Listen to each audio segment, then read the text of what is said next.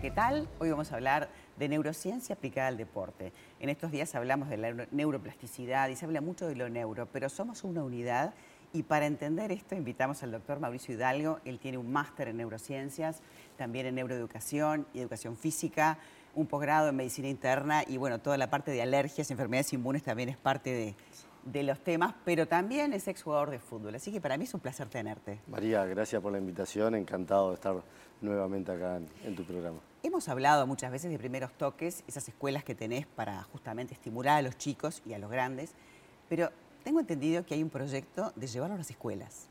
Sí, este, estamos en, este proyecto en realidad eh, charlando con algunos colegios de lo que es en realidad la, eh, una actividad que sería el neuroentrenamiento. ¿Qué quiere decir el neuroentrenamiento para los colegios? Es tratar de unir estas tres este, como ramas, lo que sería la educación física, lo que sería el neuroentrenamiento. ¿Qué quiere decir el neuroentrenamiento? Imagínate que la educación física de por sí ya te brinda te proporciona en realidad liberación de neurotransmisores, todos los beneficios. A eso sumale que le vas a agregar eh, estímulos cognitivos para mejorar la creatividad, para mejorar la memoria, para mejorar la resolución de problemas, para imagínate que esa planificación sea charlada con un docente, con una maestra, donde se le esté enseñando los verbos o cuentas matemáticas y en el medio de ese ejercicio de actividad física tú le pongas algo que resolver, que lo tenga que resolver y encima como este, algo específico del deporte, que puede ser voleibol, handball, fútbol, patear una pelota hacia el arco o este, tirar una pelota haciendo una canasta. Entonces entendemos que la conjunción de eso eh, terminamos dándole un producto donde suma desde el punto de vista formativo, curricular, donde suma porque está practicando deporte y encima tenemos que tener en cuenta que hoy va parte de estos cambios de lo que es la neuroeducación, las competencias. No, aparte le habilidades, confianza y de una manera divertida. De una divertida y le vas a dejar esa emoción porque lo que tiene emoción es lo que se aprende. Entonces entendemos que puede llegar a ser algo este, sumamente valioso que incluso eh, le da mucha más confianza a esos niños de animarse a practicar, no el fútbol, diferente tipo de, deportes. ¿Cómo haces para trabajar y estimular y entrenar tu cerebro para estar más, más Exacto. Hay frases que es, si vos crees que jugás de vuelta al fútbol con los pies, está cerrado. Vos jugás con tu cerebro. Entonces nosotros la neurociencia nos permite saber qué estructura del cerebro se encarga de cada cosa.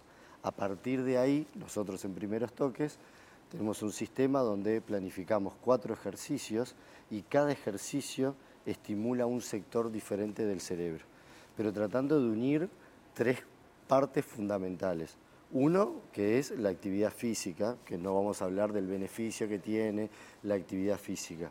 Segundo es lo específico desde el punto de vista del neuroentrenamiento. Yo con este ejercicio voy a estrenar una estructura de tu cerebro que es el tálamo, que se encarga de seleccionar qué sentido vas a llegar a utilizar o qué sentido le vas a dar más este, importancia. Y por último, el mismo ejercicio tiene algo de fundamento de técnica específico del deporte, en este caso es fútbol, puede ser básquetbol, rugby. Entonces vos unís... Pero lo que le das es la habilidad de tener una lectura diferente, ¿no? Exacto. A la persona una habilidad distinta, porque imagino yo que jugando al fútbol, volviendo al fútbol, vos tenés que tener una lectura de cancha y si la pelota la tiene el otro, o sea, tenés que sacar, tenés que poder ver para qué lado, si es diestro, si es zurdo, para qué lado va a agarrar, porque vos tenés que tener una velocidad de reacción para anticiparte. Entonces, todo eso también se puede entrenar. Todo se puede entrenar.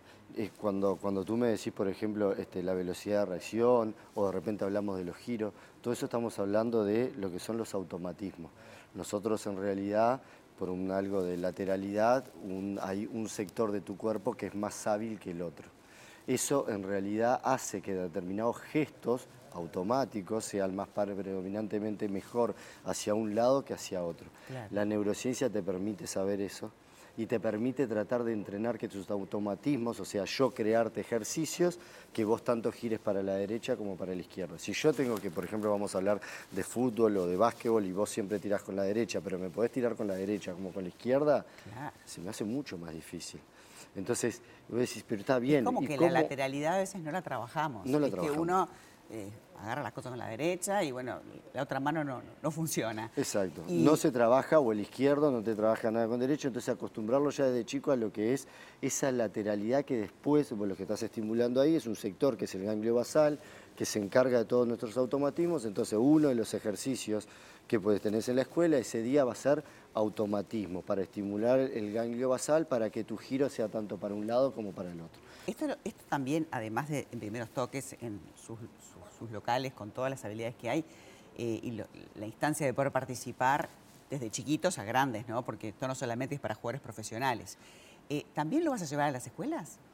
Bueno, estamos con un proyecto en realidad como y con algunos colegios este, sentándonos a charlar como para poder este, impulsar lo que puede llegar a ser el neuroentrenamiento con un formato diferente, porque no sería una escuela de fútbol, sino específicos a diferentes deportes. Entonces, la conjunción, lo mismo que nosotros hacemos este, con nuestras escuelas, la conjunción de esas tres eh, eh, patas que me parece que es fundamental, que es la educación física, lo neuro y después lo específico de cada deporte, que sería como el golpe emocional que nosotros le llamamos. Claro. Sí que además es un equipo multi.